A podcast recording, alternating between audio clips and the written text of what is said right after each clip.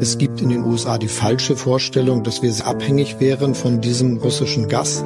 Das ist aber, wenn man den Energiemix in Deutschland insgesamt betrachtet, nicht richtig.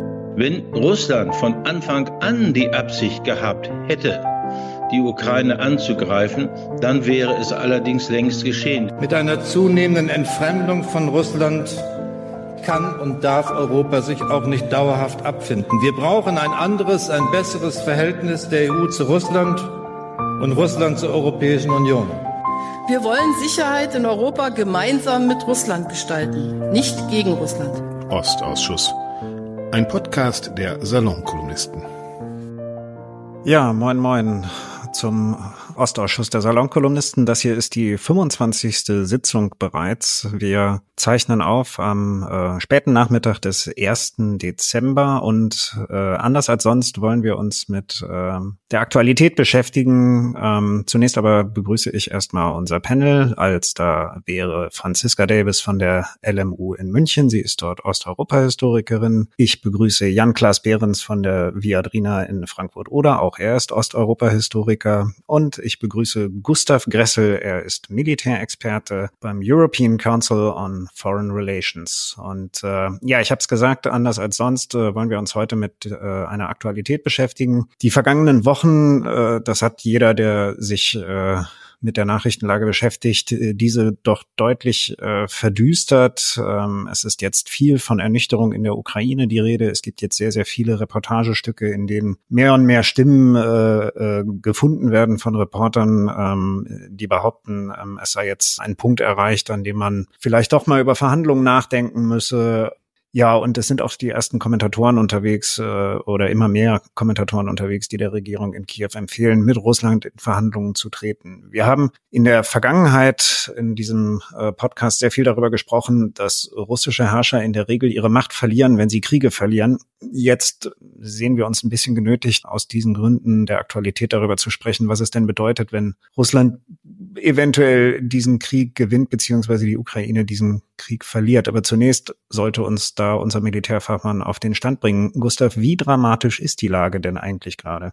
Ja, also kurzfristig ist sie nicht so dramatisch. Äh, das Problem der Ukraine liegt in der langfristigen Perspektive. Aber da, darüber kommen wir später so zu sprechen. Kurzfristig oder Berichtszeitraum seit dem letzten Ostausschuss hat sich an der Front im Grunde wenig getan. Ähm, territorial im Sinne von Austausch von Kontrolle über Gebiet. Äh, die Kämpfe sind natürlich, die Kämpfe sind natürlich sehr intensiv. Äh, die erneute russische Winteroffensive ist angelaufen. Äh, Russland hat versucht, soweit es das Wetter in diesem Zeitraum zulässt, muss man auch sagen, vor allen Dingen von Osten her anzudrücken. Das begann eigentlich sozusagen wirklich im, im Nordosten in den letzten Streifen des Kharkiv Oblast, die Russland noch kontrolliert. Man versucht äh, aus dem Lugansker Oblast äh, Richtung Oskil anzudrücken und natürlich in Donetsk, um Avdiivka, um Marinka, natürlich mit besonderem Augenmerk um Avdiivka äh, sehr schwere Abwehrschlachten, die die ukrainische Armee hier durchmachen muss. Auch Bachmut greift die russische Armee um Bachmut und aus Bachmut heraus wieder, wieder an. Ähm, soweit äh, es jetzt ist, sind die ukrainischen Abwehrerfolge durchaus beachtlich. Der Materialverlust der russischen Seite ist sehr hoch. Allerdings natürlich die Initiative geht es wieder auf die, auf die russische Seite über. Im Süden, also in dem Bereich, wo früher die Gegenoffensive oder im Sommer die Gegenoffensive ukrainischer Seite gestartet wurde, äh, sind wir jetzt in einer Situation, in der die Ukraine versucht, durch kleinere Angriffe die Front in Bewegung zu halten, damit äh, die russischen Kräfte nicht wieder hinter kilometerdicken Minengürteln verschwinden. Allerdings sind diese Angriffe viel kleinräumiger und kleiner und sporadischer, opportunistischer als es noch äh, im September, Oktober der Fall war. Das heißt, man versucht hier nicht durchzubrechen, sondern man versucht, wie gesagt, nur die russischen Kräfte zu beschäftigen und äh, verhindern, dass sie sich einbuddeln. Sehr viel Medien in Beobachtung ähm, hat der Dnepr erhalten. Ähm, die Ukrainer haben ihre Brückenköpfe auf der linken Seite des Dnepr äh, ausbauen können im, im Raum äh, Kherson. Allerdings äh, sozusagen wurden diese diese Fortschritte der Ukraine meistens im Kontext gesehen, wann kommt die große Offensive über den Fluss. Ähm, so würde ich das nicht sehen. Die Ukrainer kontrollieren großteils Aulandschaften, reines Infanteriegelände, also Wald, Sumpfwald, wo die Russen ihre, äh, ihr schweres nicht, nicht reinziehen können. Im reinen Infanteriekampf sind, sind die Ukrainer überlegen. Äh, und der primäre Zweck dieser Brückenköpfe ist, ein Drohnenstartplatz zu sein, damit man die Artillerie, die vor allen Dingen nach Kherson Stadt hineinschießt, äh, von den Russen, von diesen, äh, von diesen Drohnenstartplätzen in den Aulandschaften sieht und erkennt und dann zurückschießen kann. Mit dem Verweis, dass man sozusagen das Leben für, für Kherson ein bisschen erträglicher gestaltet, wenn man die russische Artillerietätigkeit äh, bisschen mehr zum Schweigen bringt. Äh, sonst ist das auf ukrainischer Seite das Problem, dass wenn man diese Brückenköpfe aufbauen will, dass man halt mit dem Nachschub an schweren Gerät, an Munition, äh, das Problem der Infrastruktur hat. Man kontrolliert kaum Straßen, kaum Straßenbrückenköpfe und äh, Zugänge, wo man, wo man Pionierfähren oder Pionierbrücken äh, anschließen könnte. Und äh, damit, wenn man also weiterstoßen würde aus diesen Brückenköpfen heraus, würde sich schneller Nachschubprobleme geben. Wo kriege ich Artillerie, wo kriege ich schweres Gerät und wo kriege ich den Nachschub für schweres Gerät her? Derzeit sind die, die ukrainischen ja rein infanteristischer Natur, also Fußsoldaten, die in kleinen Fähren, in Sturmbooten, gut getarnt und meist im Schutz der Dunkelheit über den Fluss gehen und äh, die dann auch dementsprechend einfach versor versorgt werden können. Die können aber nicht aus dem Infanteriegelände raus. Also die, die kommen halt nicht über freie Felder. Die können auch nicht schnell in die Tiefe stoßen, sondern die können sich im Grunde dort bewegen, wo, wo ihnen das Gelände das eben zulässt. Ungefähr so verläuft die Front derzeit weiter und es ist natürlich auch jetzt zu erwarten, dass im Winter erstens die russischen Raketen- und Drohnenangriffe steigern werden. Auch da die Ukraine hat sich vorbereitet, hat ähm, Vorkehrungen getroffen, erstens in der Bevorratung vom Gerät, zweitens im Umbau ihres, äh, ihres Stromnetzes, äh, dezentralere Verteiler, damit äh, die, das Ausschalten von, von Transformatoren äh, nicht sozusagen zu einer schnellen Überlastung des, des gesamten Netzes führen kann. Und, und zweitens eben durch improvisierte Fliegerabwehr, vor allen Dingen alte Kanonen aus den 50er Jahren, hat man wieder flott gemacht, mit Wehrbildgeräten ausgestattet, Feuerleitradar, ah, mit Feuerleitrechnern, äh, mit Laserentfernungsmessern und so kann man, mit Suchscheinwerfern. Und so kann man zumindest diese Shahid-Drohnen, die in größeren Maße jetzt eingesetzt werden, durch die, durch die Russen recht gut bekämpfen. Ähm, aber man, äh, man schaut natürlich sehr gebannt in die Zukunft. Also man sieht die Diskussion in den USA man sieht, dass in Europa äh, sich rüstungswirtschaftlich jenseits von, von gewissen Ausnahmen nichts tut. Und äh, man sieht auch den Materialverschleiß, den man selber an der Front hat. Und äh, die Frage ist natürlich, wenn man aufgrund der technischen Gegebenheiten nicht in der Lage ist, Manöverkrieg zu führen, in einen Abnutzungskrieg gezwungen wird, aber die, die Unterstützer in der westlichen Seite kaum Anstrengungen übernehmen, diesen diesen Abnutzungskrieg materiell zu unterfüttern. Und wenn die USA durch innenpolitische Querelen Schwierigkeiten hier rausfallen, dann wird es natürlich schwer und bitter. Dann stellt sich natürlich für viele Ukrainer die Frage, äh, wie halten wir und wie halten wir das am besten über den, über die lange Sicht durch? Und äh, da ist, also das hat äh, Außenminister Kuleba ja auch angesprochen, da sozusagen blickt man zunehmend mit Sorge auf die Kriegsmüdigkeit im Westen und auf die auf die Illusionen, die sich im Westen oft bieten, dass äh, sozusagen Stichwort Verhandlungen, äh, dass man im Westen eben glaubt, dass äh, der, der Krieg eine Art Sport der Ukrainer ist.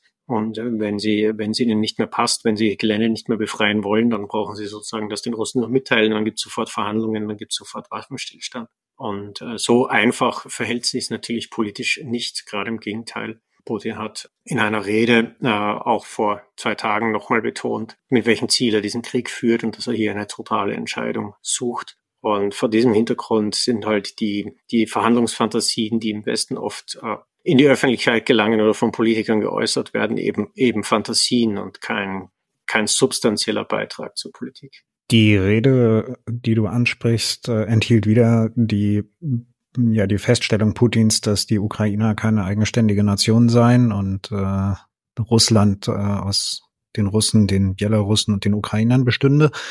Damit ist ja wirklich sehr, sehr deutlich, was er vorhat und äh, dass äh, es mit Sicherheit keine Verhandlungsperspektive mit ihm gibt. Ich würde gerne mal offen in die Runde reingeben, die, die Frage, was würde es denn heißen, wenn die Russen diesen Krieg gewönnen? Was, was, was müsste man sich darunter vorstellen?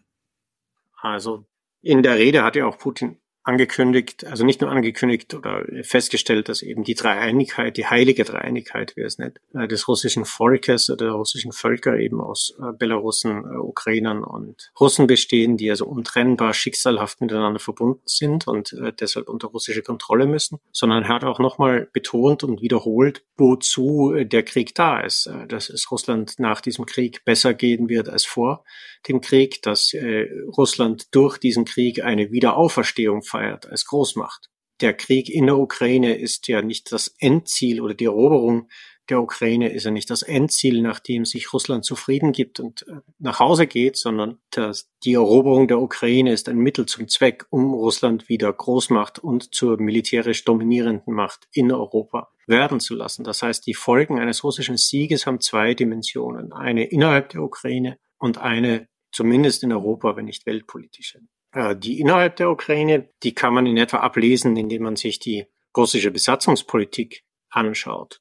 Hier wird äh, durch systematische Folter und durch das systematische Ermorden von Leuten, die man als ukrainisch betrachtet oder als verdorben betrachtet, äh, die, die besetzten Gebiete gesäubert, um sie dann äh, durch entweder durch russische Siedler wieder zu kolonialisieren oder eben äh, durch äh, Kollaborateure äh, zu managen.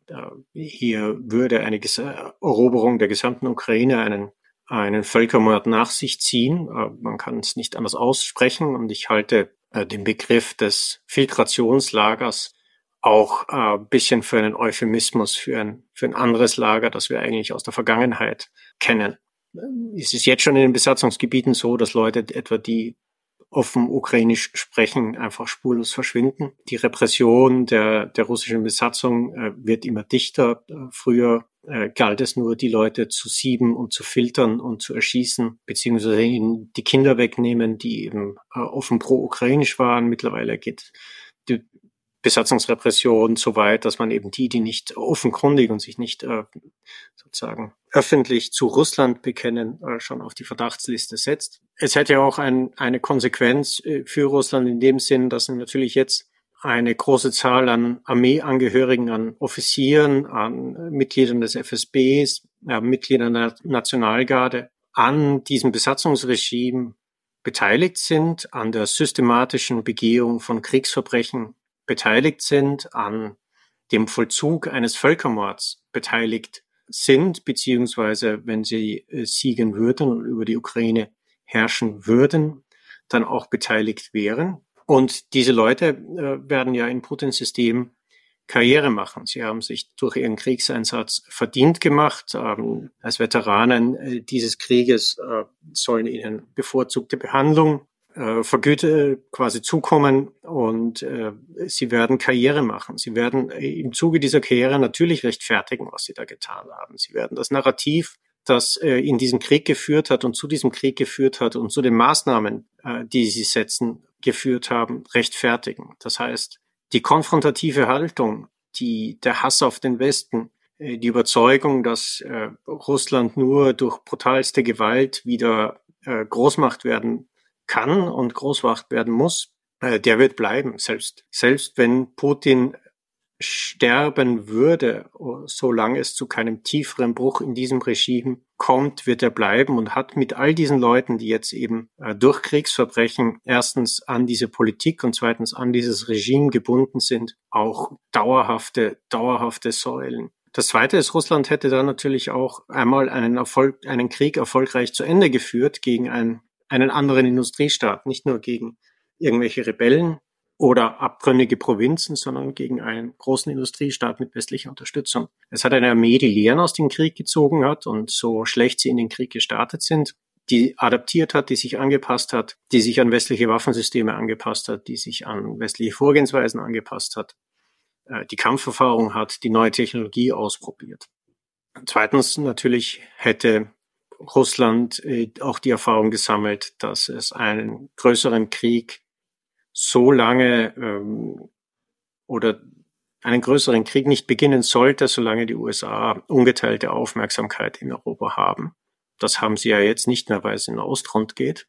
Aber die, die Bindung an China, die sich auch in diesem Krieg vertieft hat, würde ja von der industriell-technischen Bindung dann auch in eine politisch äh, strategische werden. Denn nur wenn China in Ostasien ein Fass mit Taiwan anrührt und die Amerikaner bindet, dann hätten Russland äh, die Freiräume, um über die Ukraine hinaus dann auch gegen Europa vorzugehen. Äh, das dürfte in etwa in den 2030er Jahren der Fall werden. Und wir hätten dann eben in diesem Fall mit äh, an Sicherheit grenzender Wahrscheinlichkeit mit einem Krieg zu rechnen, der eben auf ein Ausprobieren der Geschlossenheit der NATO hinausläuft, wenn, wie gesagt, die USA in Ostasien gebunden sind und nicht reagieren können. Meine Kinder, die wären dann im wehrfähigen Alter, die müssten in den Krieg ziehen, den wir jetzt zu blöd sind zu verhindern. Hallo, hier spricht David Hanasch. Ich produziere die Podcasts der Salonkolumnisten und moderiere abwechselnd mit Jan-Philipp Hein und Richard Volkmann den Ostausschuss. Wenn Sie, wie ich selbst, in diesem Podcast mehr und Interessanteres gelernt haben als in zwei Jahren Geschichtsleistungskurs, dann unterstützen Sie unsere Arbeit doch gerne mit einer Spende. Auf bit.ly slash oa spenden finden Sie alle Möglichkeiten. Wir danken für Ihre Unterstützung auf bit.ly slash oa spenden. Was würde ein Sieg der Ukraine bedeuten? Was, was, was, was heißt das? Also wir sind ja im Moment irgendwie auch gesellschaftlich in der Debatte an einer Stelle, wo wir erstmal klären müssen, was ist eigentlich Gewinnen und was ist Verlieren? Was, was wäre Gewinnen aus Sicht der Ukraine? Na, ich meine, das, glaube, das ist genau die Frage, die wir nur schwierig beantworten können, vor allen Dingen als Nicht-Ukrainer, nicht? Ähm, da gibt es ganz unterschiedliche Antworten, glaube ich. Es geht ja darum, dass man eine Antwort darauf finden könnte, was es bedeutet, diesen Krieg zu gewinnen. Ähm, die wichtigere Frage ist aber vielleicht auch, was würde es eigentlich für die Ukraine bedeuten, den Frieden zu gewinnen? Ich denke, dass für die Ukraine das Wichtigste wäre im Moment wahrscheinlich, dass sie den Frieden insoweit gewinnt, als dass sie ein westliches Land wird und in die NATO und die EU-Strukturen sich integrieren kann. Aber dass es auch zu früh ist, natürlich für die Ukraine im Moment den Krieg verloren zu geben und zu sagen, wir schaffen es nicht, die besetzten Gebiete vollständig zurückzuerobern. Das ist ja das, was sozusagen in den deutschen Medien teilweise jetzt diese, diese Verzichtsforderung, die sozusagen Verhandlungsforderung, die jetzt aufgestellt wurde. Aber irgendwo ist natürlich die Frage sozusagen jetzt im Moment, was, was will die Ukraine und welchen Preis ist sie bereit zu bezahlen und wo, wo stehen wir eigentlich im Moment? Das ist natürlich auch eine Frage, die eher wahrscheinlich Gustav äh, beantworten kann. Können wir nochmal davon ausgehen, dass sich die Lage im nächsten Sommer grundlegend ändert? Äh, wir haben natürlich jetzt gesehen, dass die Erwartungen, die wir vor dem Sommer haben, so nicht erfüllt worden sind. Und das ist erstmal was, glaube ich, was man feststellen muss und wo man dann weiterdenken muss. Was bedeutet das für uns alle, dass, dass die Offensive offensichtlich in großen Teilen eben so nicht stattgefunden hat oder so gescheitert ist oder nicht die Ziele erreicht hat, ähm, vollständig, die angedacht waren im, im Sommer. Und ähm, was bedeutet das auch, dass wir jetzt davon ausgehen müssen, dass dieser Krieg eventuell viel, viel länger dauert, als wir vor einem Jahr geglaubt haben und sozusagen wir uns eigentlich nicht im Moment auf dem Ende des Krieges einstellen müssen, sondern darauf, was das für uns bedeutet und auch für die Ukraine bedeutet, diesen Krieg noch lange weiterzuführen. Und äh, Krieg ist dann natürlich eine Auseinandersetzung, da geht es einerseits um Ressourcen, da ist der Westen, glaube ich, nicht so schlecht aufgestellt, wenn man sich die Größe der, der westlichen äh, Gesellschaften und Staaten gegenüber Russland anschaut. Aber es ist natürlich auch eine Auseinandersetzung um den politischen und militärischen Willen. Und ich glaube, das ist eher das, wo es im Moment dran mangelt. Äh, also ich, ich glaube, es auch nochmal wichtig zu sagen, dass wir, ähm, oder auch nochmal für mich wichtig zu sagen, dass es, ähm, dass wir ja hier gerade so die Historikerfraktion jetzt eben eigentlich vor allem als Staatsbürger und Staatsbürgerinnen sprechen, äh, weil ja eigentlich ähm, die Zukunft wirklich nicht unser, unsere Kernkompetenz ist und natürlich auch als Selbstbetroffene, also genau wie die Kinder von äh, Gustav, wenn das Szenario eintreten sollte, was Gustav jetzt beschrieben hat, also auch mein Sohn wäre im, im, im wehrfähigen Alter. Also insofern betrifft uns das natürlich auch alle, weil wir alle in Europa leben. Aber um äh, noch einmal dein einfach deine Frage aufzugreifen, was, was würde ein Sieg der Ukraine bedeuten? Es wäre ein, einmal eine erstmal eine erfolgreiche Verteidigung der europäischen Sicherheitsordnung. Dieser Versuch, ein, die, ein, die Staatsgrenzen eines, so eines souveränen Staates durch Gewalt zu ändern, der wäre dann gescheitert erstmal. Ah, und ich meine, dieses Prinzip ist das, auch wenn das nicht das erste Mal ist, dass dieses Prinzip äh, verletzt worden ist und zu einem blutigen Krieg geführt hat, siehe, siehe ähm, Ex-Jugoslawien. Aber es wäre, es wäre einmal ein, ein Sieg für diese Ordnung. Ähm, also das ist, glaube ich, schon nochmal, das ist absolut zentral. Gleichzeitig ist es natürlich auch nicht so, dass dann das Problem Russland und wie es sich radikalisiert hat, dann gelöst ist. Aber es wäre, ähm, und das ist auch ja das, was auch die, die Ukrainer und Ukrainerinnen immer wieder sagen, deswegen ist diese Forderung ähm, nach einem internationalen Strafgerichtshof, die man irgendwie für utopisch halten mag, aber das Argument dahinter ist ja, wenn das, ähm, wenn das Böse nicht bestraft wird, wenn die, wenn Menschen, die Böses getan haben, dafür nicht bestraft würden, dann, dann äh, wächst das Böse. Und es wäre auch ein, in Anführungszeichen nur eine Niederlage Russlands. Ähm, wäre wahrscheinlich zum ersten Mal unter ähm, in, während Putins Herrschaft, dass es Konsequenzen gehabt hat. Ne? Also wir hatten ja diese ganze lange äh, Reihe an Aggressionen, zuerst in Tschetschenien, dann, dann Georgien, dann Syrien. Ne? Und, und ich meine, wie hat der Westen, der sogenannte Westen, wie, haben, wie hat der reagiert? Das haben wir oft in diesem Podcast besprochen. Sigmar Gabriel wollte ein Pod, äh, Podcast. Sigmar Gabriel wollte eine Unter, ähm, wollte eine Unterschrift von ihm haben und hat sich. Er wollte, er wollte ein Autogramm. Ich glaube, er wollte ein Autogramm für seine Zahnarzthelferin oder sowas von. Irgendwie sowas wie jemand in seinem ja. Umfeld. Aber er hat auch diesen Satz gesagt 2015 im Oktober, glaube ich, war es. Äh, er, er würde sich bedanken, dass Wladimir Putin äh, sich für ihn Zeit nimmt, obwohl er in Syrien so beschäftigt ist. Und die Beschäftigung in Syrien war, äh, das Land zu bombardieren, ne? um um ein absolut mörderisches ähm, verbrecherisches Regime zu stabilisieren, das äh, unter ja, enormem Druck stand und es zu retten letztlich. Das heißt, ein Sieg der Ukraine und vor allem, wenn es eben auch ein Sieg der Ukraine und ihrer Verbündeten wäre, äh, also ist auch äh, etwas pathetisch formuliert, auch unser Sieg, dann wäre es schon, würde ich sagen, das erste Mal, dass auf eine Aggression Putins eine angemessene Antwort gegeben worden wäre. Und damit ist das Problem nicht vorbei. Ich meine, Gustav hat es, hat es gesagt. Ja, wir, also selbst, selbst wenn Russland verliert, wir haben ja immer noch diese durch den Krieg sozialisierten Eliten. Wir haben diesen, diese kaputte Zivilgesellschaft, diese desolate Gesellschaft, dieses desolate politische System, äh, politische, von politischer Kultur mag man da schon gar nicht mehr sprechen. Also das heißt, es wäre nicht von heute auf morgen irgendwie vorbei und dann würden nicht von heute auf morgen äh, die Menschen in Russland begreifen, dass das alles ein Fehler war und sie jetzt ihren, ihre Diktatoren äh, oder ihren Diktator stürzen müssen für alles, wofür er steht. Ähm, aber es wäre, äh, es ist die beste Möglichkeit im Moment, die wir haben. Und das, das wirkt das wirklich ähm, zumindest wieder zurückzuschieben innerhalb der, der, der Grenzen Russlands und äh, einfach wirklich die, die, die Ukraine und ihre Verbündeten äh, gegen dieses Regime zu verteidigen. Und ich würde auch sagen, ich habe, ich sehe die Zukunft Russlands sehr, sehr pessimistisch so oder so, was passiert auch für die Gesellschaft. Aber das Beste, was ihr passieren kann in dieser Situation, ist eine krachende Niederlage. Wenn man es jetzt von der Perspektive sieht, kann das Land irgendwann mal eine Chance haben, sich zu deimperialisieren und sich zu verabschieden von diesen Ansprüchen. Dann ist ist die Wahrscheinlichkeit am größten, dass irgend, irgendwas in dieser Weise passiert, würde ich zumindest vermuten, eine richtig heftige Niederlage. Siehe Deutschland.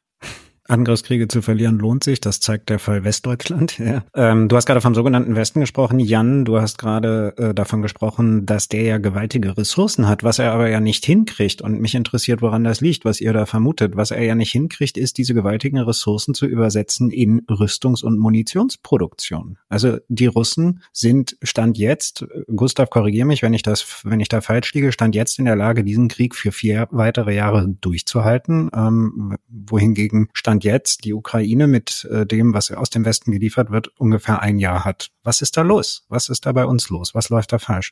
Ich glaube, das Hauptproblem ist, so wie ich das auch diese Woche mitbekommen habe bei dem Körper Foreign Policy Forum, dass wir schon wieder im Schulterklopfmodus angekommen sind. Wenn man irgendeinen deutschen Spitzenbeamten gesehen hat auf diesen Treffen, dann hat man gesehen, dass sie alle ähm, einem äh, im zweiten Satz erzählt haben, dass wir der zweitgrößte Geber der Ukraine jetzt sind und alles richtig gemacht haben in den letzten anderthalb Jahren, nachdem wir ein paar Fehler gemacht haben in den letzten zwei, drei ähm, Jahrzehnten. Und da sieht man einfach, dass diese Aufarbeitung auch mental komplett nicht äh, stattgefunden hat dass man andererseits aber sozusagen den Kriegsausgang komplett an die Ukraine delegiert. Also die, an, die, die Anforderung, die dann gestellt wird, ist, ihr müsst jetzt die Grenzen von 1991 wieder erobern. Aber wir sind selber nicht in der Lage, sozusagen die Waffen dafür zu liefern und die äh, Unterstützung zu geben, die dafür notwendig wäre. Und da, hab, da hatte ich massiv das Gefühl, als ich da war diese Woche, dass wir wieder anfangen, wie unter Merkel und Steinmeier, uns die Geschichten zu erzählen, die wir selber gerne über uns hören.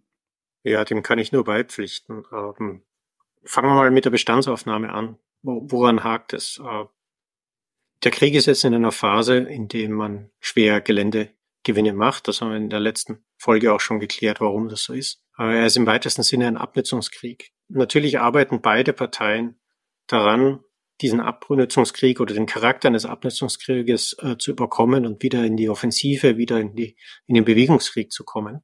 Wir können nur hoffen, dass die Ukrainer die ersten und die schnellsten sind, äh, denen das gelingt. Aber es ist halt noch nicht garantiert. Äh, vor allen Dingen wissen wir auch nicht, wie lange es dauert. Jeder testet neue Systeme, jeder testet neue Verfahren.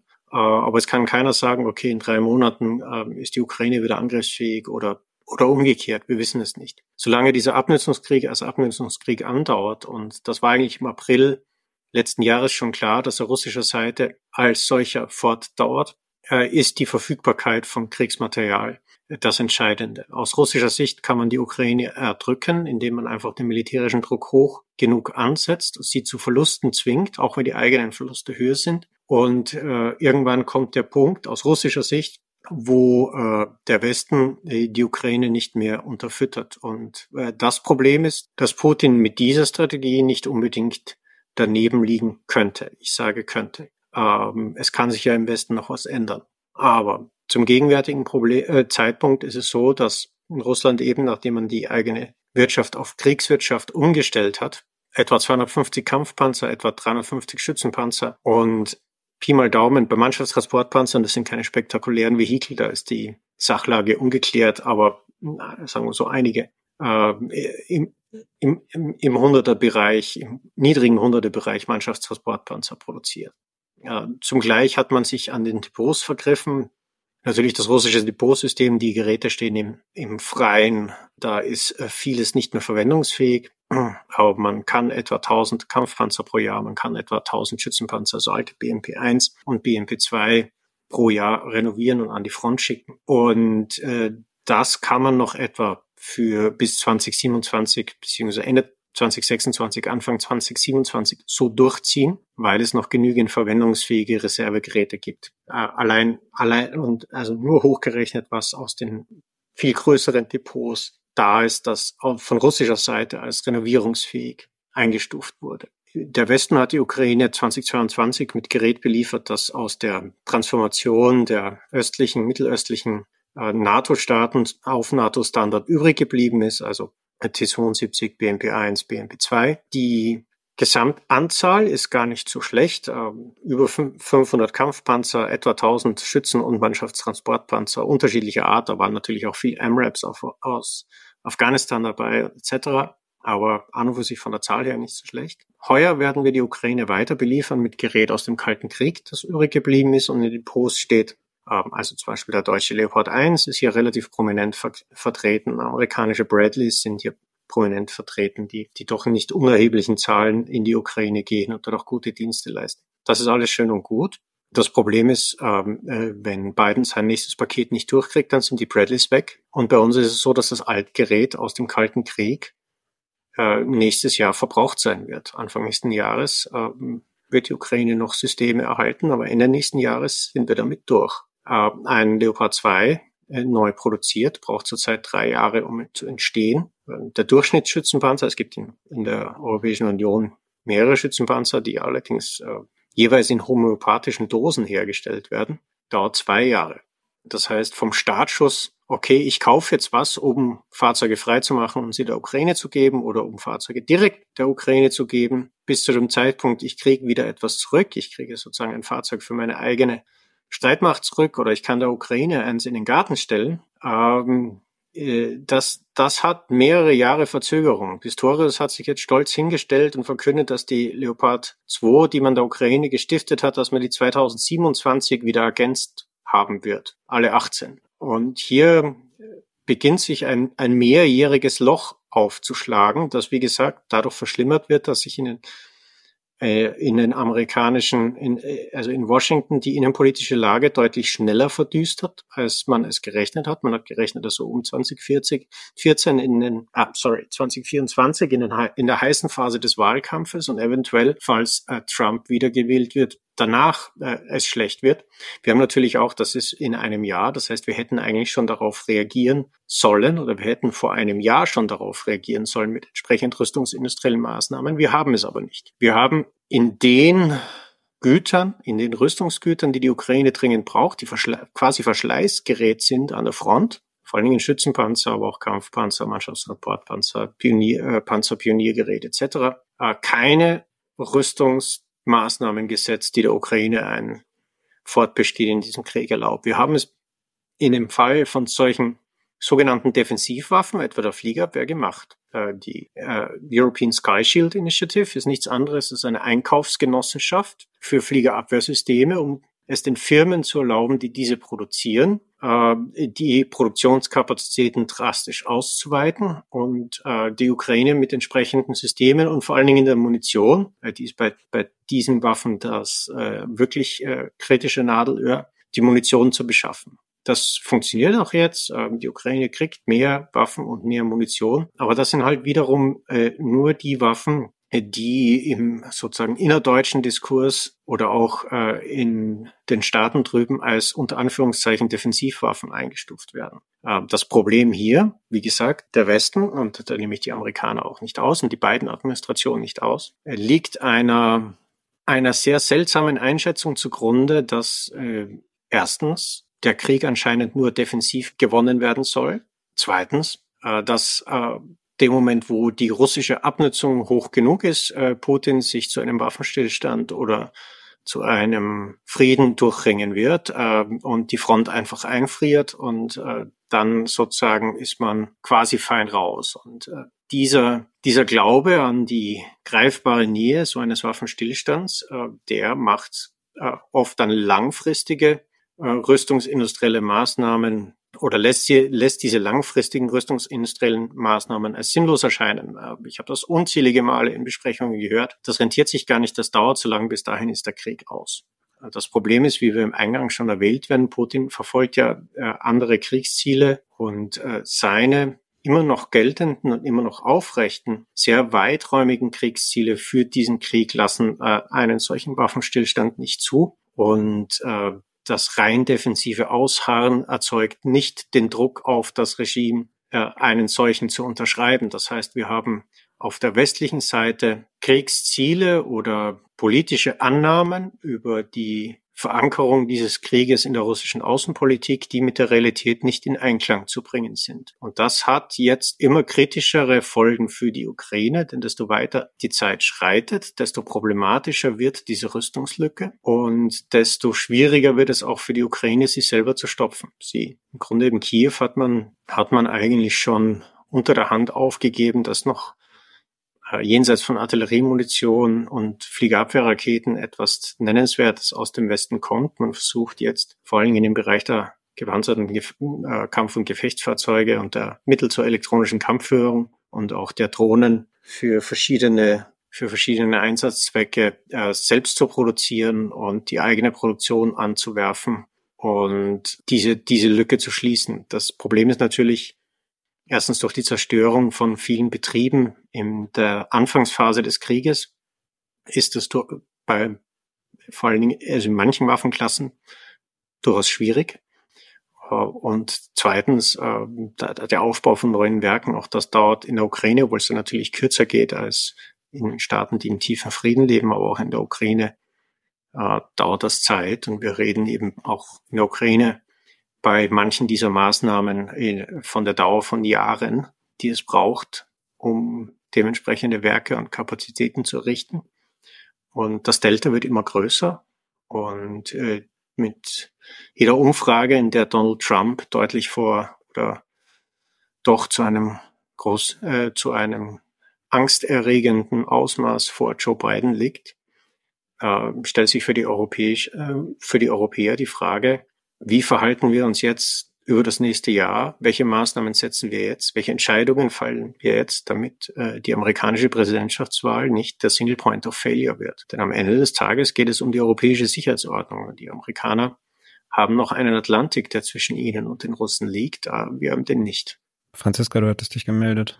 Also was ich wirklich enorm beunruhigend finde, ist, dass wir so vieles, also diese Lernunfähigkeit, diese massive Lernunfähigkeit, die wir in den letzten Jahrzehnten in Bezug auf äh, Russland gesehen haben, also dass äh, so viel ähm, einfach sich schön geredet worden ist, äh, vor so vielem, das offen auf dem Tisch lag, die, die, die Augen verschlossen worden sind. Und dass selbst nachdem so deutlich geworden ähm, ist, dass das alles falsch war, dass das alles auf falschen Vorstellungen, dass das auf Wunschdenken und auf äh, Dingen, die mit, also auf Vorstellungen von der Welt und, wie, und wie, wie sie funktioniert, ähm, aufgebaut haben, die, die eigentlich sich als äh, Lebenslügen erwiesen haben, äh, wie schnell wir jetzt eben wieder in den Modus äh, zurückgefunden ha haben, doch eigentlich wieder uns nach dieser Zeit, die auf äh, einer Vorstellung von Realität basiert hatte, aber nicht auf ähm, der Realität wieder eingefunden haben.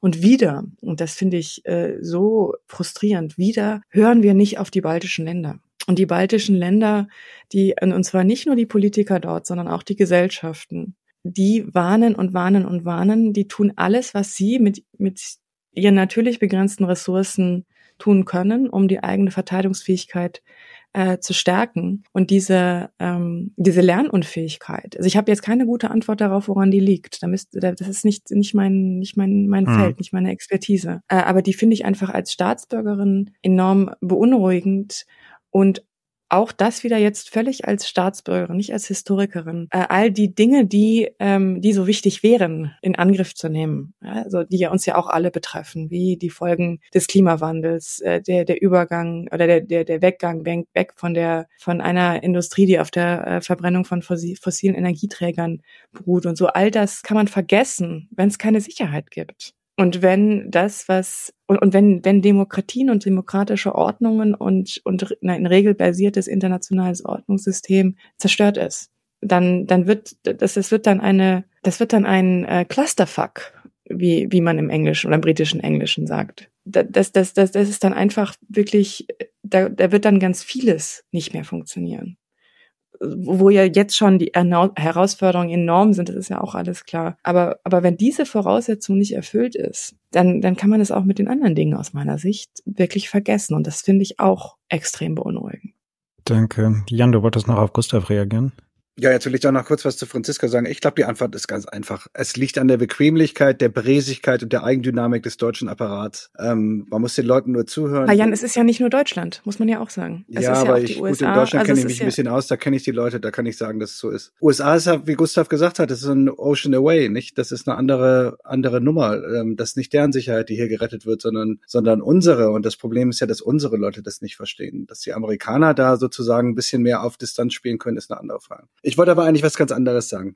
Ich glaube, dass Gustav natürlich mit allem recht hat, was er äh, über Zahlen und äh, äh, Rüstungskapazitäten ähm, gesagt hat und so weiter. Und das ist auch beklemmend. Aber andererseits würde ich davor warnen, den Krieg den Krieg als soziales Phänomen, als historisches Phänomen nur als Zahlenspiel zu lesen. Und ich glaube auch nicht, dass das das ist, was Gustav äh, sagen wollte eigentlich. Das hat auch damals der deutsche Generalstab vor Verdun versucht. Der hat auch ausgerechnet, wie lange man die Franzosen ausbluten muss, bis wir den Krieg gewinnen und so. So funktioniert das aber, glaube ich, nicht.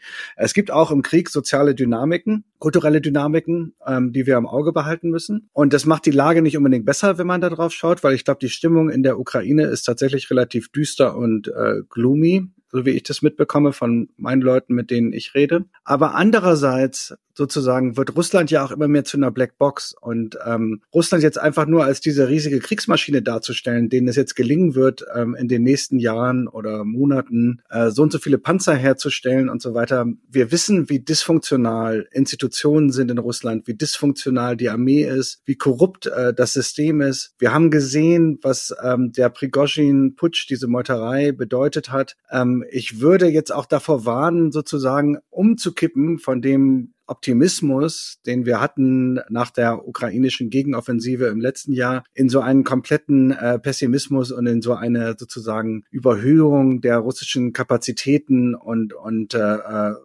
dem die Ukraine schlecht zu reden, weil das ist genau das, was diesen Artikeln zugrunde liegt, die in Deutschland jetzt sozusagen immer häufiger kommen, ähm, wo die Ukraine letztendlich bisschen verklausuliert zur, zur Kapitulation aufgefordert wird und wo gesagt wird, Edge Badge, wir haben ja doch recht, die Russen kann man gar nicht besiegen. Und ich glaube, das stimmt nicht. Ich glaube, die russischen Schwächen sind immer noch ziemlich eklatant ähm, und da nützen auch manchmal 500 äh, zusätzliche ähm, Schützenpanzer relativ äh, wenig. Die machen natürlich auf dem Schlachtfeld was aus, aber du brauchst am Ende auch die Leute, äh, die die bedienen. Du brauchst die äh, Bevölkerung, die hinter diesem äh, Krieg steht. Und ich sehe auch da eher auch viel Lethargie. Und, und ich glaube, das Problem, was wir da eher haben, ist, mein letzter guter russischer Bekannter hat vor acht Wochen Moskau verlassen. Und wenn ich eigentlich wissen will, was in Russland los ist, weiß ich mittlerweile gar nicht mehr, wem, bei wem ich anrufen soll. Und ähm, das wird für mich auch zu einer, zu einer Blackbox. Ähm, das macht schwierig für uns alle, das einzuschätzen. Aber das umzudeuten in eine Position allein russischer Stärke, Davor würde ich auch stark warnen, denn am Ende des Tages ist es trotzdem ein Regime, was auf falschen Prämissen beruht, ähm, was ähm, sozusagen auch limitierte Kräfte hat und so weiter. Und ich, ich würde sehr davor warnen, sozusagen, nachdem man ähm, erst die Russen äh, nur als Lachnummer dargestellt hat, sozusagen im ersten Sommer dieses Krieges, sie im zweiten Winter dieses Krieges jetzt äh, zur Gefahr, die morgen bis nach äh, äh, Lissabon vordringt oder so hoch zu jessen, das, ähm, das ist auch nicht im Sinne des Erfinders. Und man kann natürlich auch wie, wie Nico Lange und Carlo Masala das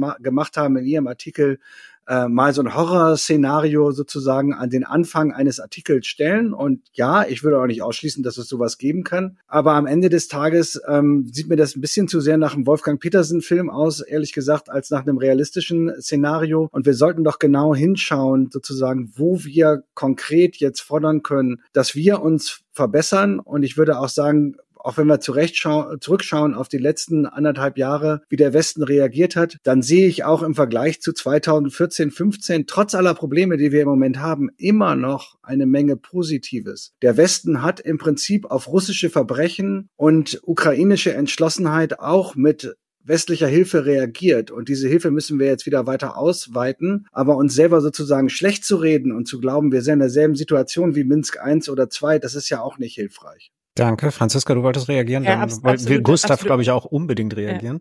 Ja. also ich, ich gebe Jan absolut äh, recht. Das ist ja, das ist aber, glaube ich, auch gar nicht das Thema. Also ich meine, das Thema ist einfach, äh, wir, wir könnten es so viel besser machen. Das ist das, das ist das Thema. Also es gibt ja viele, äh, sagen, ähm, politische Herausforderungen, äh, wo es sehr kompliziert ist. Wie, wie reagiert man jetzt? Ähm, ja, also wie, wie, wie agiert man in dem syrischen Bürgerkrieg? Schickt man da jetzt eigene Bodentruppen hin, äh, weil wenn, wenn da ähm, wirklich grausamste Verbrechen begangen werden von einem mörderischen Regime? Und ich finde die, die, diese Frage, wie, wie sagen, löst man dieses Problem am besten, also man vielleicht nicht lösen, aber wie, wie reagiert man am besten auf diese Situation? Die finde ich relativ offensichtlich in diesem Fall. Ein, ein, ein, man, man gibt einem Land, das sich, sich und Europa verteidigen will, alles, was ist da, alles, was man hat, damit ist dieses Ziel erreicht. So, das, das scheint mir relativ einfach zu sein. Und gleichzeitig, ja, das finde ich auch total wichtig, diesen Punkt, das, was Jan nochmal gesagt hat. Ne? Wir sollten jetzt auch nicht anfangen, Russland irgendwie zu überhöhen. Und gleichzeitig aber ist es ja auch sozusagen dieses, es gibt ja ein Spektrum ne, zwischen diesem Horrorszenario von, von Nico Lange und Carlo Masala und irgendwie einem, einem komplett, befre einer komplett befreiten Ukraine, die dann NATO-Mitglied und Mitglied der Europäischen Union wird und so weiter. Ich meine, das, äh, Russland hat ja noch andere Mittel und die ja auch schon in den letzten Jahren eingesetzt, ähm, ne? von äh, Cyberangriffen bis politischen Morden auf, auf nicht russischem Boden und so weiter und so fort. Also ich glaube auch eine, eine Gesellschaft, die eigentlich sehr schwach ist und eigentlich kann man das Ganze ja einfach auch als ein Ausdruck einer gesellschaftlichen Schwäche, einer ökonomischen Schwäche, einer, eigentlich einer tiefen russischen Krise deuten. Aber auch Länder, die eigentlich nicht viel zu bieten haben, was, was Zukunftsversionen angeht, können unheimliche Destruktionskraft oder eine große Destruktionskraft haben, auch wenn sie ihre Maximalziele nicht erreichen. Vielen Dank. Ich meine, es wäre ja auch so einfach, das zu argumentieren im Westen. Ja, man könnte ja sagen, liebe Leute, seid heilfroh, dass wir nur mit Geld und Material drin sind. Sterben und mit Blut sind andere beteiligt. Ja, aber noch nicht mal das kriegen wir gerade hin. So, so. Ja, das so ist ja das, was die, ja, was die ja. Ukraine, also was auch der Außenminister von der Ukraine jetzt neulich erst wieder gesagt hat. Also wir, wir, ja. wir, wir, wir wollen ja nicht, dass ihr eure, eure Leute schickt. Wir wollen aber, dass ihr uns helft. Ja, äh, nee, das, das hat Jan Klansbeeren schon äh, schon sehr recht, man darf Russland nicht überholen und man soll es auch nicht. Also mal nur zur Panzerproduktion. Für russische Verhältnisse ist es absolut erbärmlich, was jetzt unter Kriegswirtschaft da ausgespuckt wird. Äh, die Bundesrepublik Deutschland hat in den 80er Jahren 400 Leopard 2 pro Jahr rausgeschmissen. Allein wenn ich mir anschaue, äh, was für maschinenbautechnisches Potenzial in Deutschland stecken würde, ähm, könnten wir die Russen hinter den Mond äh, schicken mit, mit dem, was wir bauen könnten, wenn wir beschließen würden, es zu tun das, das macht eigentlich, für mich macht es die Lage immer so ein bisschen frustrierender, weil man eigentlich sieht, dass man könnte, aber man macht es nicht. Das, der Unterschied zu 2014 in der Tat, das ist, dass wir nicht mehr die sozusagen moralische Äquidistanz haben, äh, sozusagen dieser Wortaboutismus, ja, aber die Ukraine ist ja korrupt, aber war es nicht immer schon ein gespaltenes Land, dass zumindest dieser Blödsinn aus dem öffentlichen Diskurs verschwunden ist. Das Problem ist nur, der Diskurs allein gewinnt noch nicht den Krieg. Man muss den auch schon noch irgendwie ein bisschen mit Waffen unterfüttern.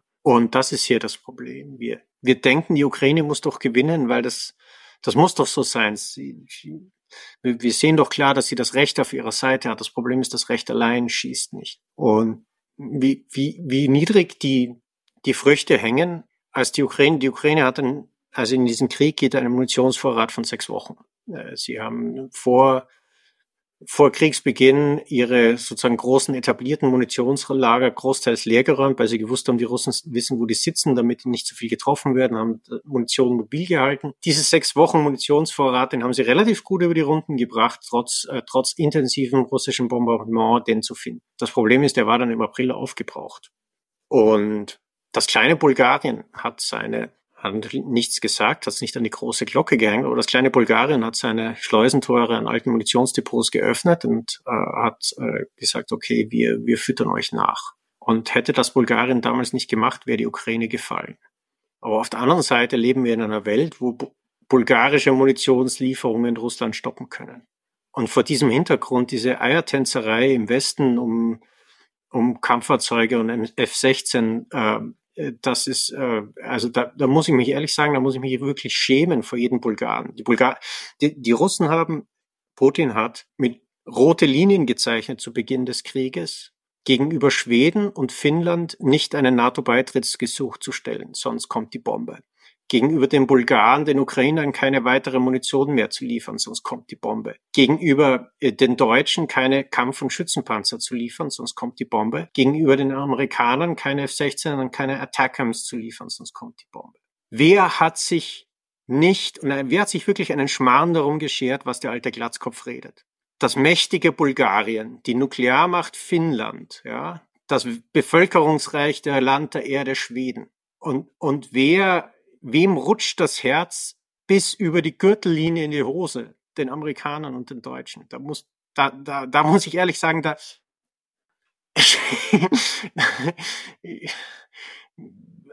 man kann drüber witzeln, wenn es nicht so tragisch wäre, ja. Diese Selbstabschreckung, äh, die muss vor dem, was hier auf dem Spiel steht, wirklich jetzt mal aufhören. Das ist dem Ernst der Lage geschuldet. Und natürlich können wir Russland, natürlich können, kann die Ukraine Russland besiegen. Natürlich können wir der Ukraine Gerät zur Verfügung geben, um dies auch zu erwirken.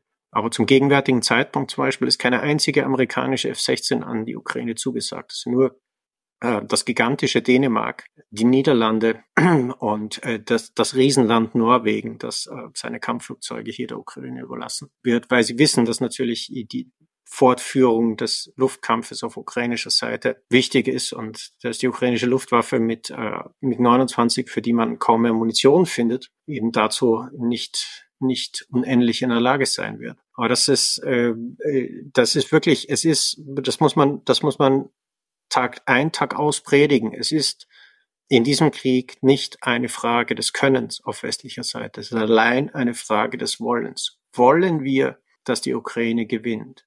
Wollen wir, dass die Ukraine ihre Grenzen wieder erreicht? Wollen wir, dass Russland diesen Krieg verliert? Und wenn wir daraus die nötigen Schlüsse ziehen, dann ist das absolut im Bereich des Möglichen. Wenn wir aber stärkere Angst davor haben, dass Russland zusammenbrechen könne und dass sozusagen ein, ein, äh, ein verlierendes Russland nicht gefährlicher wäre als äh, ein bestehendes, wenn wir nicht, wenn wir nicht Angst davor haben, dass sozusagen Putin äh, uns was antut, im Speziellen weil er sich gekränkt fühlt. Wenn wir uns von dieser Angst leiten lassen, dann kommen wir in Teufels Küche. Und das Problem ist, äh, dass, äh, dass eben mit Bullis wie Putin äh, mit, mit einem ehemaligen Straßendieb wie Putin. Straßendiebe holen sich Opfer und nicht Gegner. Genau diese Angst, sie darin bestärkt, die Angst und unsere Angst weiter auszutesten und weiter auszukosten. Denn Straßendiebe leben von dieser Angst und dem Unvermögen der Opfer, sich zu wehren, zu helfen. Das, ja, ich weiß nicht, wie, ich kann es nicht elegant umschreiben, aber das ist sozusagen der, das Kern des Problems, dass wir es uns eigentlich selber machen. Ich fand das gar nicht so unelegant, Franziska. Ja, dieses, was Gustav jetzt sagt, das finde ich auch nochmal wichtig zu äh, herauszugreifen. Und dieser, diese irgendwie Angst vor einem Zusammenbruch Russlands, was immer das auch bedeuten mag. Also das ist einmal auch ja die ähm, ist auch einfach unhistorisch gedacht. Ich glaube, das hattest du Jan auch irgendwann mal gesagt, als wir diese Prigozhin äh, selber Sonderfolge sozusagen gemacht haben, kurz nach dem abgebrochenen Marsch äh, auf Moskau, weil ja dann auch gleich wieder die, die Rufe waren, ja, wer weiß und das besser, better the devil you know, was, was ein irre, irre Annahme ist in der jetzigen Situation. Wer weiß, wer dann an die Macht kommt, wer weiß, ist es überhaupt in unserem Interesse, dass Russland zerfällt und so weiter. Und wir wissen ja von dem Zerfall der Sowjetunion, das ist nichts, was äh, in Washington oder in Berlin oder in London äh, en entschieden wird, ob, ob äh, Russland äh, in, im Fall einer Niederlage auch oder, oder auch in einem oder auch in welchem Fall auch immer, vielleicht auch wenn es wenn die, der Krieg nicht verloren geht, äh, sich da äh, bürgerkriegsartige ähm, Zustände in Regionen wie dem Kaukasus wahrscheinlich ist Wahrscheinlichkeit relativ hoch, dass da nach dem dass da nach dem äh, Tod Putins oder irgendeiner Art von von Umbruch im System dann auch wieder ähm, Kämpfe stattfinden äh, würden, aber es ist wirklich nichts, was äh, was wir wirklich in der Hand haben. Also es geht ja wirklich, glaube ich, nur darum, äh, was, was ist das Ziel? Und das Ziel muss eigentlich ein Sieg der Ukraine sein und es, es muss ähm, die Wiederherstellung, die Verteidigung der europäischen Friedensordnung sein. Und äh, was in Russland passiert, das, das kann man vielleicht ein bisschen äh, natürlich wird das irgendwie auch durch das beeinflusst, was, äh, was international passiert. Aber man sollte das wirklich auch nicht überschätzen. Und man das lässt sich erst recht nicht planen. Und letztlich steht da auch wieder so ein bisschen diese, jetzt etwas überspitzt gesagt, diese, diese Vorstellung, die ja, die ja Putin selbst ins Extrem stellt, ne, dass es da irgendwie so Staaten gibt und in, an deren, an diesen Staaten haben Führungen und die sitzen sozusagen an einem Schachbrett und, und spielen da mit ihren Figuren und äh, so funktioniert die Welt. Na, es gibt Gesellschaften, es gibt Menschen, in, in, äh, die die Initiativen ergreifen, die etwas tun oder, oder eben auch nicht, also die sich, die handeln oder auch nicht und, und, und so weiter und so fort. Und wenn man diese Vorstellung hat, das wird irgendwie zwischen, zwischen uns und Moskau, also nicht mal so ganz klar ist, wer dieses uns ist, austariert, ob jetzt Russland in der Form, wie die russische Föderation, wie sie in den Grenzen von 1991 ist, nach einer möglichen Niederlage weiter besteht. Ich glaube, das ist wirklich unhistorisch gedacht. Das Problem ist doch, dass wir im Westen den Konsens haben, dass wir nicht selbst mit Soldaten und Waffen in der Ukraine kämpfen. Nicht? Es gab ja auch schon relativ früh im ersten Kriegssommer die, die Forderung von Ralf Füchs und anderen, dass wir eine NATO-Flugverbotszone äh, machen sollten, sozusagen über großen Teilen der Ukraine und so weiter. Und äh, diese Forderung ist ja mittlerweile wieder vom Tisch zum Beispiel. Und wenn wir wirklich so wenig Angst vor Putin haben, dann kann ich nur sagen, warum machen wir das dann nicht? Ja, das haben wir ja nicht gemacht, irgendwie so, ne? Und äh, wo sind denn unsere Grenzen? Und ich finde ein bisschen schwierig an dieser ganzen Argumentation. Natürlich ist es gut, wenn wir jetzt hier die Rüstungsproduktion hochfahren, die Ukrainern mehr und mehr Waffen geben und so, aber wir als Westen haben uns ja trotzdem bequem gemacht und diesen Sieg an die Ukraine outgesourced, irgendwie so, ne? Und jetzt, äh, wir sagen dann sozusagen, ja, nun macht mal, nun gewinnt mal schön irgendwie mit unseren Waffen. Und das ist doch ein Problem sozusagen, wo man sagen muss, ähm, da kann man jetzt nicht einfach nur sagen, man darf keine Angst haben vor Putin. Wenn wir so wenig Angst haben vor Putin, warum gehen wir dann nicht mit unseren eigenen Leuten da rein? Und warum gehen wir nicht mit unserer eigenen Flotte in, Schwarze Meer und, und, und machen die Weizenlieferung äh, möglich, wenn das alles gar kein Problem ist und wenn der nur ein Straßendieb ist, vor dem man keine Angst haben muss. So ganz so ist es ja auch nicht. Es gibt ja im Westen schon diesen Konsens sozusagen zu sagen, sagen, wir gehen eben nicht mit unseren eigenen äh, Waffen und Soldaten äh, und äh, Streitkräften in diesen äh, Konflikt rein. Und solange wir das so machen, müssen wir aber auch so ehrlich sein, glaube ich, zu sagen, dass, dass wir dann ähm, natürlich diesen Krieg äh,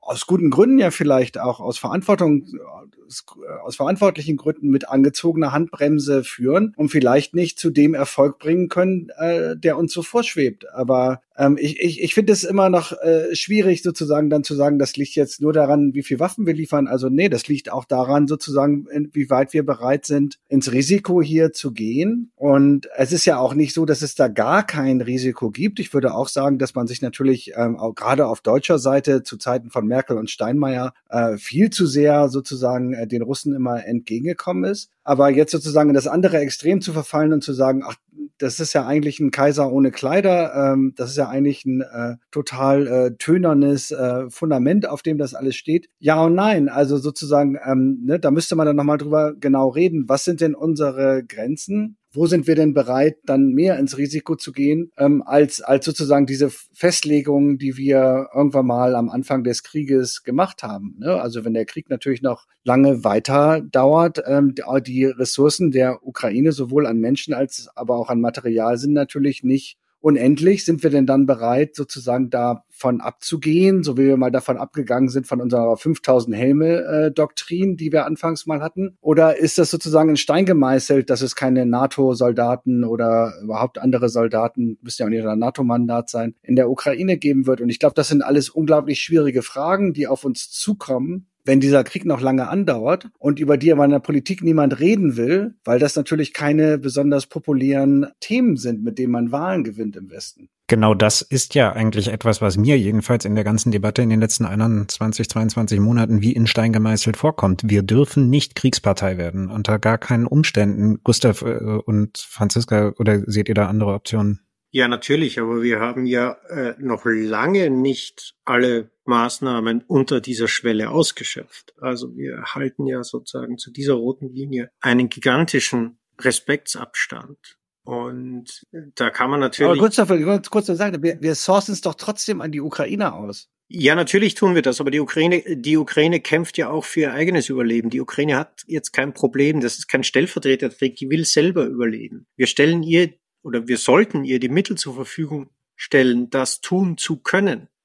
Aber äh, dass, äh, dass sozusagen äh, zwischen, zwischen selber Kriegspartei werden und sozusagen so unter der Schwelle bleiben oder sich keine Gedanken machen, nur um mich selber Gedanken machen, keine Gedanken machen, was erfordert eigentlich dieser Krieg von uns auch als Unterstützer. Da ist, da ist eine enorme Bandbreite drin. Und das Zweite ist, die, die Situation ist auch dynamisch. Also natürlich hat sich ja auch Putin am Anfang auch zurechtgelegt, ja, äh, sozusagen die, die nukleare Druck, das nukleare Druckmittel ist ein sehr einfaches oder gutes Mittel, weil äh, ich den Westen hier in viele strategische Dilemma reiten kann. Im Grunde die russischen Annahmen, um es jetzt vereinfachen, fußten auf, auf auf vier Grundpfeilern. Das erste ist, dass es einen Disbalance of Value gibt, äh, wie man das äh, auf Neudeutsch ausdrückt, dann nämlich, dass die, die Ukraine Russland mehr wert ist als dem Westen. Das zweite ist, äh, dass der russische Sieg und das Fortschreiten des Krieges so schnell ist, dass sich äh, die internationale Landschaft jenseits des Westens kein klares Bild darüber machen kann und nicht adäquat Position bezieht. Äh, das dritte ist,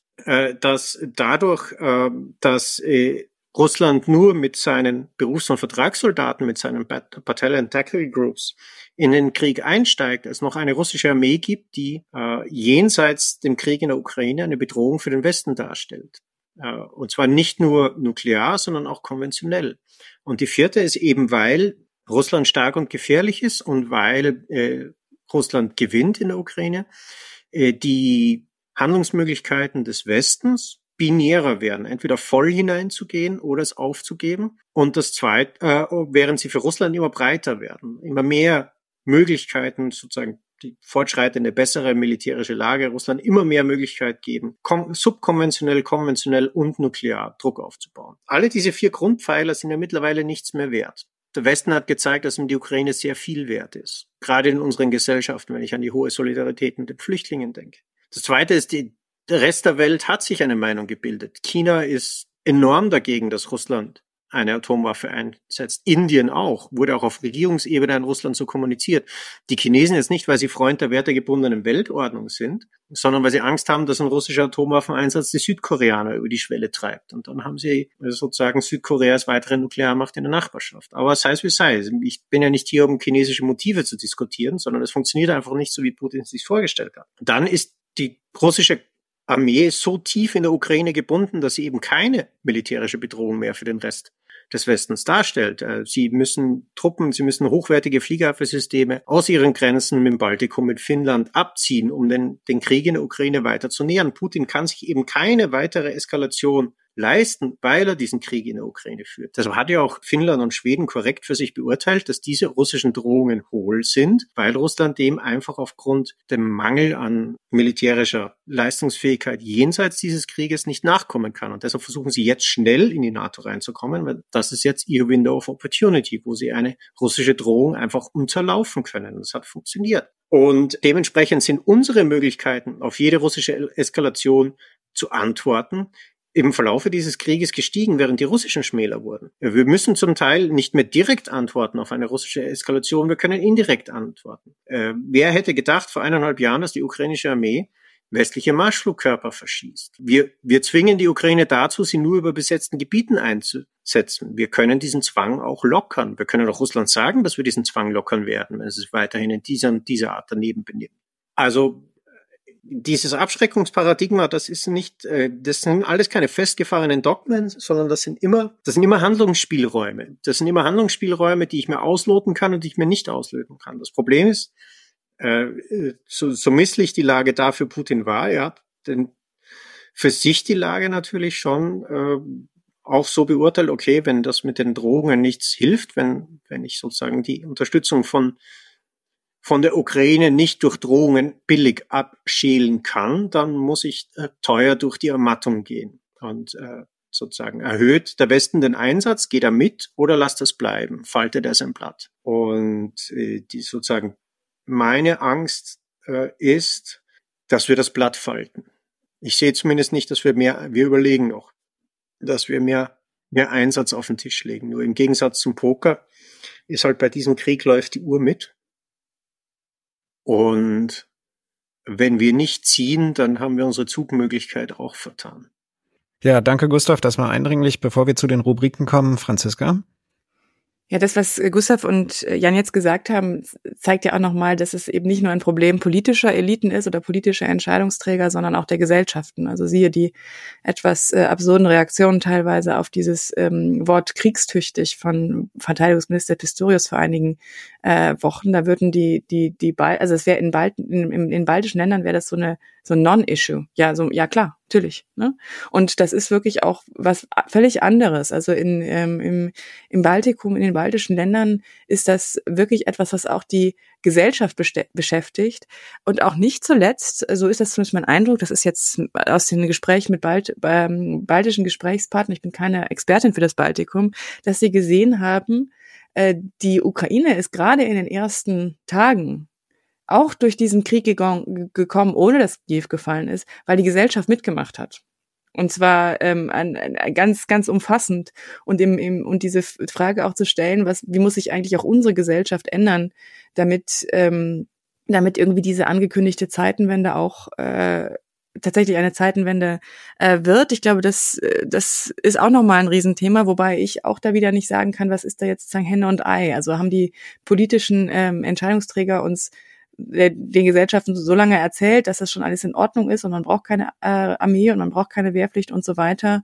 Oder ähm, ist, äh, ist, ist das die gesellschaftliche Erwartung oder die Gesellschaft, die Erzählung, mit der sich äh, gesellschaftliche Milieus irgendwie eingerichtet haben und, und Politiker trauen sich nicht, andere Dinge auszusprechen. Also das, das, zu all diesen Fragen möchte ich mich gar nicht äußern, aber ich möchte einfach nur nochmal betonen, wir sprechen ja auch nicht nur über politische Eliten, sondern eben auch die Frage, wie versteht eine Gesellschaft sich selbst und ihre Rolle in einer solchen, äh, ja, wehrhaften Demokratie. Vielen Dank. Jetzt aber die allerletzte Wortmeldung vor den Rubriken. Jan?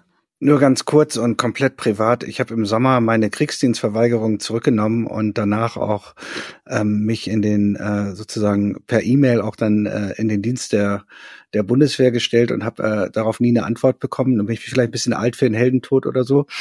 Ähm, aber ähm, irgendwie finde ich das auch äh, bisschen symptomatisch für unser System, dass man noch nicht mal sagen irgendeine Art von Antwort äh, darauf äh, bekommt, dass man diese äh, Entscheidung, die man in 18 Jahren getroffen hat, ähm, revidiert hat und äh, sozusagen jenseits des Abdrucks am G3 habe ich vielleicht auch noch ein paar andere Sachen über Russland zu bieten, den ich in den Dienst dieser Gesellschaft stellen könnte. Und ich glaube, wenn ich das, was Franziska gesagt hat, gerade gehört habe, dann ähm, würde ich sagen, ähm, im Baltikum hätte ich vielleicht eine Antwort auf meine E-Mail bekommen, aber in Deutschland halt nicht. Vielen, vielen Dank. Damit äh, nach dieser ja für unsere Verhältnisse sehr kontroversen Debatte ähm, kommen wir zu den Rubriken. Die heutige Buchempfehlung kommt von Gustav. Der Ostausschuss Literaturtipp. Ja, ähm, das ist, glaube ich, meine erste Buchvorstellung im Ostausschuss. Sonst war, war ich eher für die Bars der Woche zuständig. Ähm, deshalb fällt das Buch auch so ein bisschen eher aus dem Rahmen, was wir sonst immer vorstellen. Also um es kurz zu machen, ich, äh, ich stelle das Buch von Winfried Schneider-Deters vor, Russlands Kriege der Ukraine, deutsche Debatten um Frieden, Faschismus und Kriegsverbrechen 2022 bis 2023, äh, erschienen im Ibidem Verlag äh, und ist jetzt sozusagen äh, ist, also Winfried Schneider-Deters, um ihn kurz vorzustellen, äh, war lange Leiter der Friedrich-Ebert-Stiftung in Kiew und ist dann mit seiner Pensionierung auch in die Ukraine übersiedelt, lebt seither in Kiew und äh, ich kannte ihn noch aus meinen Zeiten äh, aus dem österreichischen Verteidigungsministerium. Wir haben uns da immer recht rege auch ausgetauscht über die Lage in der Ukraine und wie es weitergeht. Und äh, dieses Buch ist im Grunde äh, aus der Situation gestanden, dass er eben den letzten Kriegswinter auch in Kiew verbracht hat und äh, aus Kiew die deutschen Medien äh, mitverfolgt hat und sich irgendwann mal gefragt hat, haben da nicht einige Leute etwas an der Waffe, vor allen Dingen, wenn er äh, diverse Waffenstillstandsdiskussionen und äh, Friedensappelle, äh, intellektuellen Briefe gelesen hat. Und quasi dieses Buch, äh, diese Zusammenstellung von Essays, ist eine Zusammenstellung von Essays, ist seine Antwort drauf. Äh, das Buch ist dreigeteilt. Das erste Kapitel, der Ukraine-Krieg in Deutschland, wie also sozusagen in Deutschland der Krieg wahrgenommen wird, wie das Vorspiel wahrgenommen wird.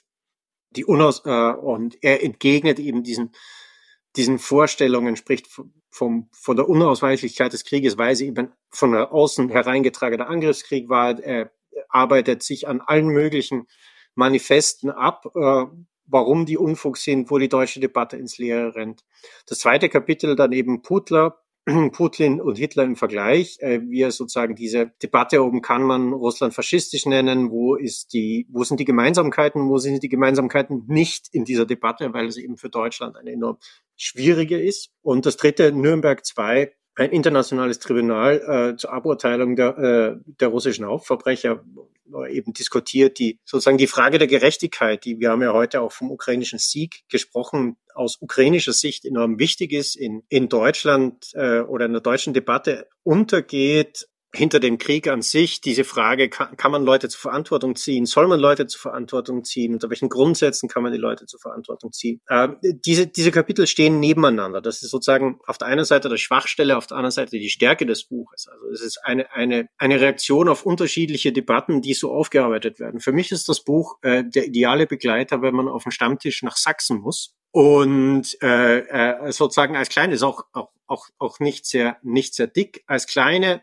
Fibel, wie man solchen Leuten Kontra gibt, mit genügend Fußnoten, mit genügend Verweisen drin, dass man sozusagen auch weitersucht, wenn man muss. Aber sonst ist eben eigentlich gerade dadurch, dass es individuelle Entgegnungen auf einzelne Probleme sind, muss man nicht das ganze Buch durchnehmen. Aber man braucht sich nur anschauen, wo der sächsische Stammtisch sozusagen über was er heute diskutiert, sucht sich die Stellen raus, äh, liest gute Argumente, wie man das entkräftet und äh, hat sozusagen so eine kleine Handdiskussionsfibel für, für Streitigkeiten. Und äh, da muss ich sagen, trifft das Buch, glaube ich, in eine Lücke, die äh, gerade in Deutschland hier kein, kein anderes dieser Zeit schließt, äh, denn wir haben hier außer einzelnen einzelnen Debatten eben immer in, in der Zeit äh, gerade ein sagen wir so, ich würde sagen, die, die, die guten Rennen sind mir ein bisschen hinterher, Vorlagen zu liefern, wie man den Diskurs gegen, gegen die Schwarzers und Wagenknechts äh, in die andere Richtung dreht. Da ist genau so ein Buch ähm, ein, herrlicher Beitrag.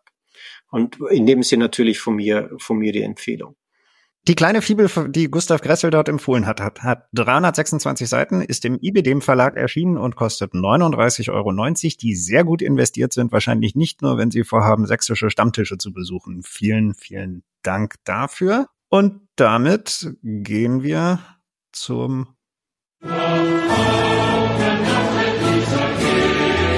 der Bar der Woche. Und diesmal laudatiert Franziska Davis. Wer ist denn der oder die Glückliche?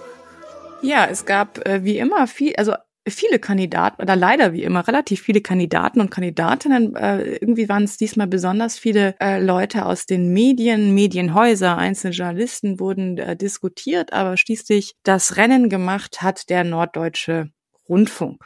Der, der bekommt diese Woche den Bar der Woche. Äh, folgender Hintergrund. Am 14. November äh, veröffentlichte der Spiegel, also vor gut zwei Wochen, eine Story, dass äh, Hubert Seipel, preisgekrönter Journalist und von ähm, vielen Medien lange und oft als äh, Putin-Kenner oder gar Russland-Kenner oder Russland-Experte betitelte, eben Hubert Seipel, äh, eine ganz schön große Summe zumindest wahrscheinlich für, für unser einer Verhältnis äh, bekommen hat für ein Buch über Putin. 600.000 Euro. Äh, man muss dazu sagen, dass das im Grunde genommen ein Zufallsfund war. Und das Buch, das entsprechende, ist auch ja, dann dementsprechend ausgefallen. Also ich hatte es 2021 rezensiert in der Süddeutschen Zeitung. Ich finde das jetzt eine unglaublich faire Rezension, aber Hubert Seipel war not amused und hat eine Antwort geschrieben, die erste Antwort, die ich jemals äh, erhalten habe auf eine Rezension, auf den bekanntermaßen sehr seriösen Nachdenkseiten. Also wer ein bisschen lachen möchte, kann sich diese Antwort anschauen. Und als wir das hier in der Runde erfahren haben, glaube ich, kann ich für uns alle sprechen, dass wir alle absolut erschüttert waren, dass dieser anerkannte Putin-Kenner und Russland-Kenner Hubert Seipel doch tatsächlich für seine herausragenden Bücher bezahlt worden ist und dann auch noch aus dem Umfeld des Kreml. Also Irony off, wir waren natürlich alle nicht überrascht, äh, so wie eigentlich, glaube ich, so wie ich das erlebt habe oder gesehen habe auf Twitter, niemand überrascht war, der sich in den letzten Jahren mit ähm, Russland oder mit Putin beschäftigt hat. Also es fing an mit der Dokumentation oder sogenannten Dokumentation Ich Putin 2012. Äh, lange Zeit hat äh, Seipel da mit dem russischen Präsidenten ver verbracht und äh, jetzt wie auch immer, was da auch immer passiert ist, welche Faszination irgendwie vielleicht da zwischen den Männern oder wahrscheinlich eher so einseitig, muss man wohl sagen, ähm, Seipel entwickelt hat für, für, für Putin, äh, das deutet sich da schon an und dann ist eine stete Entwicklung ähm, zu beobachten. Also 2014 nach dem Angriff auf die Ukraine im November kommt dann ein Exklusivinterview, äh, dann kommt äh, das Buch Putins, äh, Putins Macht und so weiter und so fort. Also, dass hier irgendwas nicht äh, stimmt, ähm, das war sowas von offensichtlich. Ähm, und deswegen bekommt auch nicht Seipel den Bar der Woche, sondern eben der NDR, der ihn groß gemacht hat. Wer, ich meine, eigentlich ein, ein Journalist, äh, Ü70 oder Ü60 wahrscheinlich damals, lässt sich kaufen. Ja, mein Gott, und schreibt dann Bucher, Bücher voller Desinformation. Das müsste uns ja alle nicht interessieren, wenn dieser Mann es nicht äh, zwischen 2014 und 2022 in die Top 10 der ähm, Gäste der deutschen Talkshows in den öffentlich-rechtlichen eben immer in dieser Rolle als Experte geschafft hat. Also für ein ähm, für ein eklatantes äh, journalistisches äh, Versagen, für die Gier nach einem angeblich so tollen Exklusivinterview mit dem russischen Präsidenten, das eigentlich ein Werbefilmchen für einen üblen Diktator war, für das Kreieren eines Kreml-Propagandisten in der Rolle des Experten. Dafür bekommt diese Woche der Norddeutsche Rundfunk den Bar der Woche. Die Glückwünsche gehen raus nach Hamburg. Und damit sind wir am Ende dieser Folge angekommen. Vielen, vielen Dank, äh, dass Sie uns wieder äh, zugehört haben, uns zuhören wollten. Wir haben noch einen Hinweis zu machen, dass wir nämlich am 19. Februar kommenden Jahres, äh, wie äh, bereits im vergangenen Jahr beim Café Kiew, das wahrscheinlich dieses Jahr in der Urania stattfinden wird in Berlin, wieder auf der Mainstage live podcasten werden. Äh, genauere Informationen und wie man an äh, Tickets kommt, das äh, werden wir in einer der kommenden Folgen noch bekannt geben. Aber das kann man sich schon mal merken. Der 19. Februar 2024, da werden wir live auftreten. Und wenn Sie uns bis dahin auch noch anders äh, mit Zuneigung bedenken wollen, wir denken da zum Beispiel an Spenden, dann gibt es da einen ganz übersichtlichen Link, der nennt sich bit.ly slash oa spenden. bit.ly slash oa spenden. Vielen, vielen Dank. Bis bald. Bayraktar